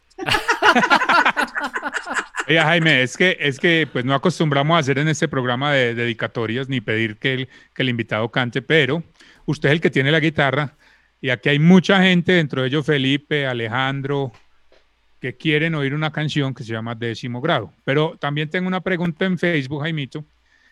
Ay, si la encuentro porque ya la hizo hace rato. Aquí está, Juan Pablo Torres dice, una pregunta para Jaime, ¿cómo fue trabajar con la banda de rock 3 de Corazón en el cover que ellos hicieron de décimo grado y él participa en el video? Aprovecho para leerles un par de mensajitos. Inés Cecilia de Herrera, estoy de nuevo con este cantante de mi época tan especial. Dice Luisa Ecal desde Connecticut, me fascinaba cuando yo estaba en Colombia. Súper invitado, qué buen personaje. Me paso a YouTube porque también hay muchos mensajes. Diana Galarza, Jaime Lindo, papacito, Oh. sabes que soy tu más fiel admiradora Gracias, desde siempre gracias, y hasta siempre. Marcela Hasta Gil dice, un día, hasta siempre hay un día. Marcela Gil dice, qué memoria. Carlos Mario Betancourt, qué alegría saber de Jaime. Siempre me han gustado sus canciones, hasta de los comerciales. Y Jair Alexander Navarro dice, la canción que más me marcó fue la de décimo grado. Por aquí Marca Motiva también dice, por favor, décimo grado. Ay, perdona, Jaime. Pero espere, pero no, ¿Cómo, es- pero cómo es antes- la historia de esa canción? Eso, eso. Yo quiero que sepamos de, de dónde salió ese hitazo, que es un bate, es una bateada al, al- al- al- a, la, gra- a la gradería. ¿De dónde salió esa, esa canción, Pues Jaime? imagina, imagina, imagina, Dieguito, que, que en ese entonces estaba yo haciendo un programa. A mí siempre me gustó. Fue después de que presentador, me- además, ¿no? Después de que me llamó a mí RTI, la gente. lo- eh, eh, eso se me olvidó, pues. Bueno, me llamaron de RTI que por qué no les proponía un programa. Y en ese entonces estaba comenzando menudo, ¿cierto? Y no había musicales para gente joven. No había. Entonces yo le dije, por- les propongo un, po- un- un- un- un programa para jóvenes. Y entonces al comienzo, pero ¿cómo así? ¿Y quién lo presenta? Y bueno, se dieron las cosas y tal y tal, hasta que yo, yo terminé presentando, dirigiendo, todo ese programa hacía yo. Hasta, hacía hasta, porque no había presupuesto para nada, casi no había presupuesto. Pero yo quería hacer ¿Era el electrónico no? de electrónico. Y entonces yo terminé hasta, yo, yo era hasta el técnico, yo era hasta el técnico que grababa. Yo voy a, voy a aclararle algo porque Jaime Moreno dijo algo. Es que ese programa empezó con un señor que se llamaba Reinaldo Moré, eh, que era de videojuegos, que en aquella época era un aparato que llamaban que. Televisión. tatán, Exacto. tatán. Y entonces de ponía a la gente a el de jugar Pau. el de Pau. Pero eso como que yo no sé si no funcionó, no sé qué pasó. No, no, no, duró seis meses y a los seis meses ya nadie llamaba. Pero era buenísimo, El- mira, todos nos acordamos. Claro, claro. Y, Pau, y Jaime, Se llamaba Telectrónico TV Pau. Entonces, cuando, cuando ese programa ya no funcionó, yo la verdad no, yo sé porque eso me lo dijeron a mí en RTI. Entonces tenemos un espacio que ya no está funcionando, Jaime, y queremos hacer algo. Y yo nunca había hecho televisión solo. Yo siempre había trabajado con Alfonsito Lizarazo, pero nunca solito. Entonces, cuando me llaman a mí, que me extrañó, yo, yo eh, propuse este programa, que al comienzo sonaba costoso, pero yo decía, mire, con el pasar del tiempo, yo trabajaba, yo estaba, honestamente, yo estaba arremedando lo que hacía Alfonso Lizarazo, ¿cierto? Que era coger los artistas y lanzarlos, y al comienzo se pagan las pistas, pero eso se repite. Entonces, al Sí, repetir claro. eso, eso se va mermando los costos de las cosas. Entonces, los convencí de hacer ese programa. Me fue muy bien hasta que el coproductor del programa eh, se le ofrecían cosas, se le prometían cosas a los pelados y, y, y, y la- este ese coproductor no dejaba que se, se- se les cumplieran las cosas a los pelados. Entonces yo me aburrí del programa y me salí del programa. Y el programa se acabó. Porque no lo pudieron seguir haciendo porque el programa, cuando, Danlito, usted que toca piano y toca muy bien, cuando uno lo ve tocar a usted, uno cree que eso es muy fácil hacerlo. Pero vaya uno a hacerlo, vaya uno a hacerlo, ¿cierto? Entonces eso no es tan fácil, Danlito. Cuando uno sabe, pues uno sabe qué hacer. así es. Entonces, hay gente que es muy estúpida, ¿cierto? Y que creen que, que porque uno lo hace bien, ellos también lo pueden hacer. Y no, las cosas no son así. Hay cosas que uno no sabe por qué le salen a uno bien, que uno sabe un poquito, pero hay cosas que la- Claro, la, a, vida no- a nosotros nos, a también. nosotros nos pasó, a nosotros nos pasó cuando terminaron el programa en un canal, nos pasó lo mismo, nos pasó lo mismo. Creyeron que, que era muy fácil. y no lo pudieron hacer. Aquí pasó lo mismo. Entonces el programa se acabó. Pero entonces después me llamaron de, de, de Sempro Televisión para hacer un programa similar. Entonces yo estaba haciendo un programa que se llamaba Disco Platino. Y yo estaba ahí. Y en ese entonces era el director de Sempro, era un, un- un tipo muy querido que se llama, se llama Bernardo Toro. Esos, con los toros me ha ido bien a mí. Eh, Eso eh, veo. los toros. Debí ser torero, debí ser torero, ¿sí o no?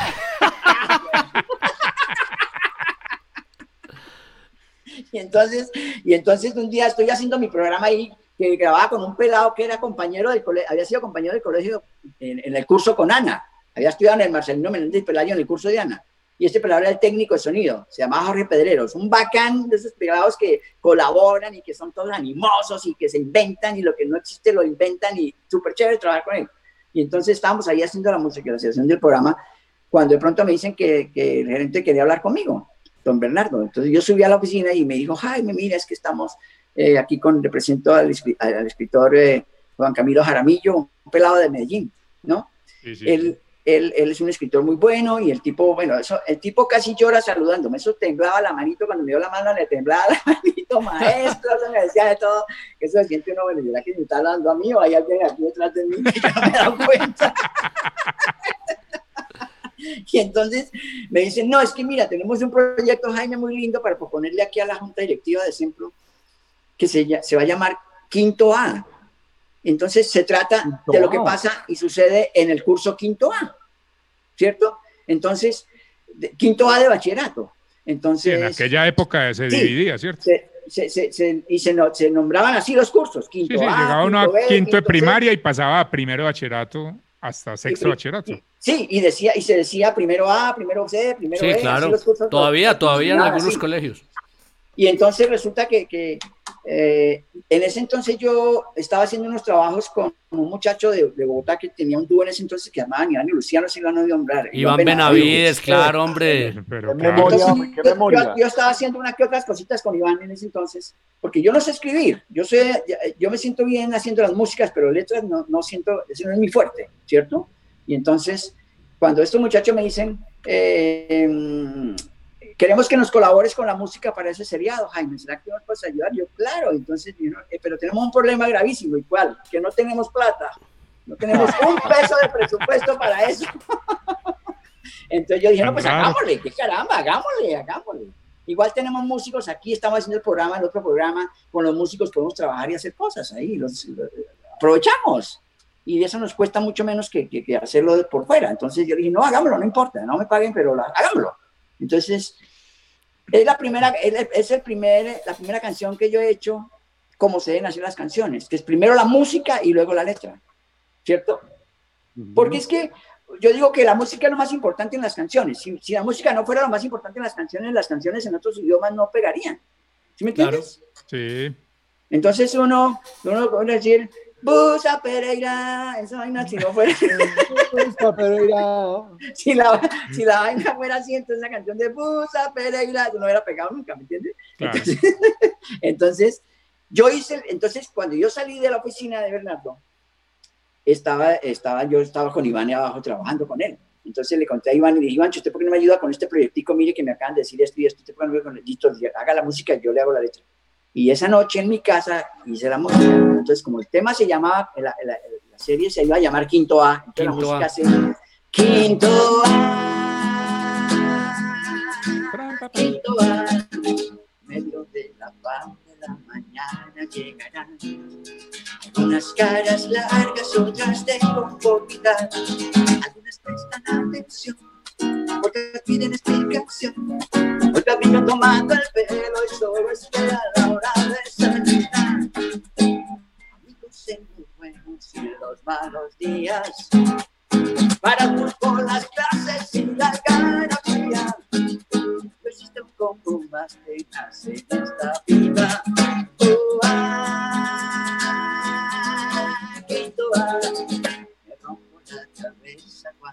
intento analizar.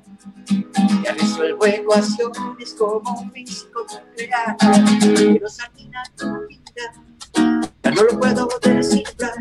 ¿De qué me sirve tanto estudio si contigo yo me pruebo siempre? Amigos en los buenos y en los malos ratos. Amigos de los caros y de los baratos. Quinto A,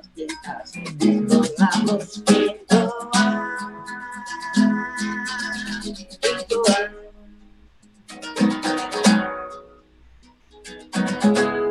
No siempre todo va bien. Problemas no faltan. Pero donde hay amistad, nace la esperanza. En medio del bullicio de la tarde ya se van unas caras felices, otras de inconformidad, porque necesitan la lección, los que piden explicación. Y los que andan mamando callo, pero espera, no perder el año. Oh, el vago y el juicioso, el loco y el decente, el que anda dedicado y el indiferente. Oh, el orden y el desorden juntos diariamente.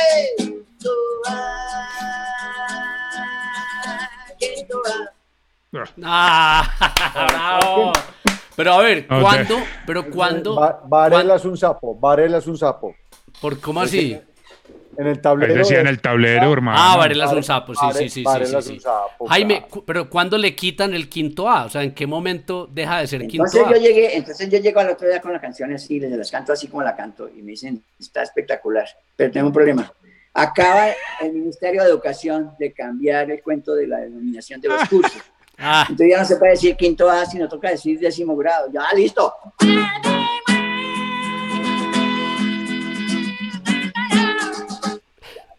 Una eso- guitarrita, eso una guitarrita y sale.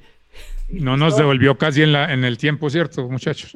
No, no, no. no. Ave María. Jaime y, Valencia. tiempo, y con el tiempo me escribió una vez un muchacho de Medellín. Y me dice, mira Jaime, es que nosotros tenemos un grupo que se llama, perdón, se llama Tres de Corazones. Y llevamos grabando hace mucho rato, trabajamos y estamos encantados con tu canción de décimo grado, Jaime, ¿qué toca, ¿a quién toca? ¿Cómo, cómo hacemos para conseguir un permiso para, para grabar esa canción? Entonces yo le dije, no, ¿por qué permiso? Me dijo, sí, porque nosotros nos dicen que, a nosotros nos dijeron que tocaba pedir un permiso y, y pues te estamos preguntando a ti si es a ti a quien que pedir permiso. Le dije, mire, cuando uno graba una canción, un artista graba una canción, inmediatamente eso se vuelve público.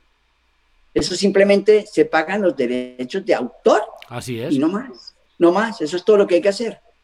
Entonces, no más. No hay que pedir permiso, ni que nadie les tiene que decir a ustedes, la pueden grabar. Ustedes la- si la quieren grabar, grábenla una. Eso ya, eso no pasa nada. Todos los pelados felices. Y entonces, como al mes me llaman, Jaime, es que se me acaba de ocurrir que tal que tú cantaras en la canción de nosotros. Es muy loco pedir ese favor. Uy, no, yo la de raquera, listo. Que son Entonces, rockeros. ¿A dónde voy? ¿A dónde voy a cantar? De una, claro, qué felicidad, qué rico. Y entonces aquí coincidimos con unos muchachos también que eran amigos de ellos también aquí. Y en ese estudio grabé mi parte y ya, y feliz, yo feliz de grabar con ellos, Qué me encantó. bueno. Sí, muy Qué rico, bueno. muy rico. Yo feliz. Jaime, Genial. por aquí también hay varias preguntas. ¿Qué está haciendo ahora Jaime Valencia? Ahorita estoy haciendo un programa con ustedes aquí. Y sin cobrar. Y no espere plata de este pasado los años. Ahora en la vida, hombre. eh. Ve que vos que Poco serio. platilla. ¿Usted se imagina, usted se imagina a Jaime en 15 años diciendo, hombre, no, denme platica del programa de hace 15 años? Imagínate. Jaimito, le vamos a llamar, no sabe porque no tenemos plata, pero a veces tenemos mucha, tome. No, no. Jaime, ¿qué estás, ¿pero qué estás haciendo ahora? ¿Qué te dedicas? No, nada, yo nada. Yo lo único que estaba haciendo hasta ahora, hasta el año pasado, era cantar con mi hermana. Y uno que otro jingle, pero ya no son muchos los jingles que hay que hacer, porque es que la verdad, en mi época éramos en el país, éramos 12 jingleros. En el país. Claro. Y yo, y yo me doy, me doy la muenda de decir que fui de los que más trabajé en ese entonces. Yo fui como el referente de los jingles más o menos como 20 años. Absolutamente. Entonces aquí decían Jaime Valencia, jingles Jaime Valencia. Entonces yo trabajé mucho con los jingles.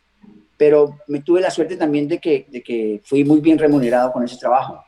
En cambio ahora no. En cambio ahora no. Por ejemplo, Danielito, en ese entonces no sé si tú de pronto supiste, pero en ese entonces, mira, para hablar, el, el- el método cuando te contrataba una, una, una, Una agencia. para- Agencia. para grabar un jingle, la agencia pagaba el tiempo de grabación, el que fuera, el tiempo que uno se gastara. En ese entonces era música en vivo, ¿no? No había teclados ni había esas cosas. Sí, no, no, eran todos los músicos en vivo. Eso era todo en vivo. Y lo que uno se demorara, el cliente pagaba esa factura. Uno no tenía nada que ver con la factura, ¿cierto? Ah, si se iban, se podrían ir dos horas. Si el jingle era sencillito, por ejemplo, como el de Hola campeón, ¿por dónde andabas? Eso era una guitarra y voz. Eso se demoraba una horita. Pero había jingles, por ejemplo, como el de Coca-Cola, que eso eran por lo menos 18 horas de trabajo. Sí, claro. Mínimo. Mínimo 18 horas de trabajo con un jingle de esos. Entonces, eso lo pagaba el cliente. El tiempo de estudio de grabación lo pagaba el cliente. Increíble. Y, y a uno, uno pagaba simplemente el- el- los arreglos y los Sí. músicos. Y la parte de uno, la parte creativa. Entonces eran tres valores que se pagaban ahí. Y ahora no, ahora con los teclados y con todo eso. No, pues es que además, además, además, Jaime, el- el- a mí me tocó. Yo digo que esa industria ya ha muerto, o sea, la industria claro, de la música muerto. publicitaria. A mí me tocó el final, es es decir, yo recogí un poquito el legado de Juan José Arango, que también fue un gran jinglero en, en- en los 90, fue un referente Claro. muy importante de los jingles, y ahí me tocó esa colita final y te voy a contar por qué me retiré de, de ese, de ese gremio, porque la agencia empezó a poner el valor, es decir, eh, vamos a hacer el nuevo jingle, jingle de nosotras. Hay 500 mil pesos, usted verá, como hay 100 haciendo fila, Exacto, exacto. entonces ahí fue donde... yo una, cosa que vale la pena, una cosa que vale la pena porque eso sí me parece lindo reconocer y es que para que la gente sepa quién es Juan José, pues la gente normal, la gente de la calle, Juan José es el que hizo coordinadora. Sí, claro. No, además tiene eh, hay, eh, el de el de mm, ay, el de Medellín, hombre, el de Michel Arnau. La ciudad. El, el lugar nací, donde nací. la-. Ah, sí, eso también. Eso, no, Juan tiene unos exitazos, pues, y además Venga, fue ¿qué mi maestro y, y le agradezco toda la vida eternamente. que yo iba a decir una Sí, cosa de esa historia. Y yo cuando eso conocí a Daniel y Daniel dijo, no, es que mi trabajo vale. Si hay otro que lo, haga, ah, lo, lo hace más barato, vaya, hágalo donde el otro. Exacto. Así era. Mira, yo, en esa época de Nelito, mira, yo me acuerdo de un cliente muy lindo que tuve que se llamaba Comapan, ¿cierto? Sí, Y entonces me llama el cliente directamente, porque muchos clientes me llamaban directamente a mí sí, también. sin la agencia. Sí, entonces me decían, Jaime, ¿cuánto? es que necesito un jingle. Yo, listo, mire, eso, ¿cuánto es? 15 segundos, listo. En esa época no habían jingles por tarifas. El jingle valía tanto, durar lo que durara. Ok. Porque es que para pensar un jingle, Danilito, usted que Sí. es compositor también, da lo mismo 15 segundos. que No, un y la que gente, dos y la gente cree que entre más cortico más fácil y entre más cortico Más es más es difícil. Más barato. Es más jodido. Es más jodido. y, que más Claro, no corti- y que más cortico es más barato. Yo prefiero hacer Claro. una canción de tres minutos que un jingle de, de Eso es 15 como en el segundos. sexo, entre más cortico, más jodido. ¿Sí o no? Más problemas, es más problemas. es más- problemático, claro. Y- y Hay que entonces, hacer ¿qué más te dijeron? esfuerzo, Hay que hacer más esfuerzo. No, pero es verdad, es verdad. Y entonces llego y yo le digo al tipo, ese jingle le vale un peso. Un peso por 15 segunditos. Y entonces hágalo usted. Claro. Claro. Sí, así de sencillo y le parece tan fácil. En esa época, yo me acuerdo que en esa época, Danito, había una, había una, una revista publici- publicitaria que se llamaba La Revista. Sí, claro, me acuerdo. Eso, y tenía, tenía, ¿cómo es que le dicen? Tenía un, eh, ¿cómo es que le dicen? Eh, ¿Tarifario o qué? ¿El qué? ¿Un tarifario? Eh, sí, una cosa, eh, eh, no, o sea, el tamaño, ¿cómo se le dice al tamaño de la revista? ¿Tabloide qué? Un tabloide, un tabloide. así, Tabloide. Ah, chévere, y era, era más grande que, como, como, la, como la revista esa de, de española. Sí, sí, sí. Era un tamaño medio, medio tabloide.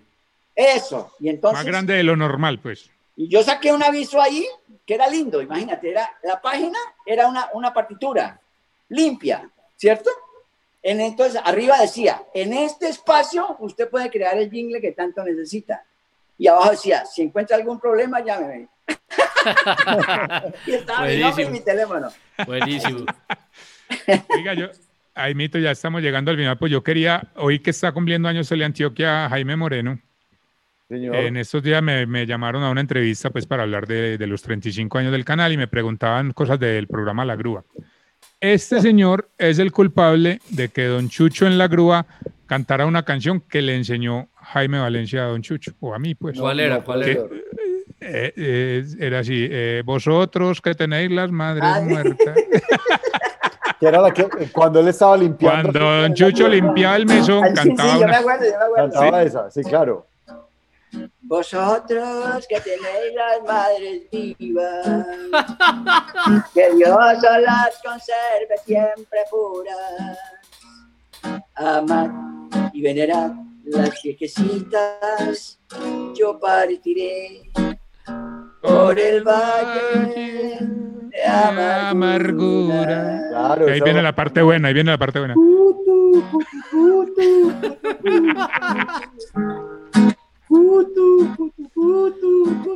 Ay, ay, mito es lo ¿Qué máximo. época, qué época, Dieguito? Oiga, Jaime, yo al principio dije que usted era una caja de música, pero pues espero no haberme equivocado. No, no, es como no, una no. caja, es como una paca, como una paca de música. un, Un contenedor. Un contenedor. Y aquí vean, el, Qué el último mensajito dice, qué berraca memoria tan buena y qué buenas historias. Chicos, nos salvaron la noche. Gracias, gracias y mil gracias por el programa. Jaime, ¿qué número me tocó? El 209 eres, 209. Querida Ah, amiga, querida chévere, amiga. qué chévere. Eh, Jaimito, muchas gracias por acompañarnos, No, gracias por- por- por tantas canciones, por tantos jingles, pero sobre todo por esa buena energía, hermano. No, Jaime- usted sabe, los que somos hermanos somos hermanos, ¿sí o no, Adelito y Juanito? Así, señor. para Así eso es, va, para eso va. Eso está en la sangre, eso está en la sangre, Saludos, saludos a la familia. Nos vemos el próximo El jueves. Sí, señor. a las 9 de la noche. Jaimito, no se nos vaya a desconectar para que... Invitado médico, salva vidas. Y en esta época sí que necesitamos Ay, hablar con él. Oye, hablando de médicos, hablando de médicos, imagínate Cuente. que, que en la época, en la época donde yo en Bogotá, presentaron, en una época presentaron una película que se llama El Doctor Chivago, ¿se acuerdan? Sí, claro. Sí, claro. Bueno, la presentaban en un teatro que se llamaba Radio City, ahí en la 13 con 48, en Bogotá, ¿no? Sí, no y tocó. entonces, entonces, eh, no, con 48, no, con 40, con 40, bueno, 44, bueno, algo así, bueno, algo así, ahí, entre, entre 45 y 40. Y entonces resulta que estaban presentando la película ahí y era una cola a la berraca para entrar, ¿no? Y una viejita vio, vio la cola y le pregunta a alguien que estaba en la cola, perdone señorita, ¿esta cola para qué es? Ah, es para ver al doctor Chivago. Ay, debe ser como bueno un doctorcito, ¿cierto?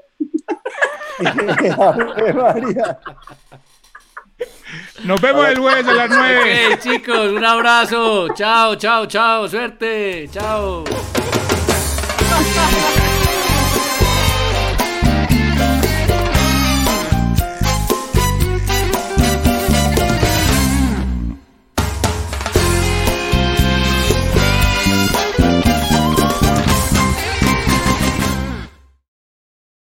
Hello, it is Ryan, and we could all use an extra bright spot in our day, couldn't we? Just to make up for things like sitting in traffic, doing the dishes, counting your steps, you know, all the mundane stuff. That is why I'm such a big fan of Chumba Casino. Chumba Casino has all your favorite social casino style games that you can play for free anytime, anywhere with daily bonuses. That should brighten your day a little.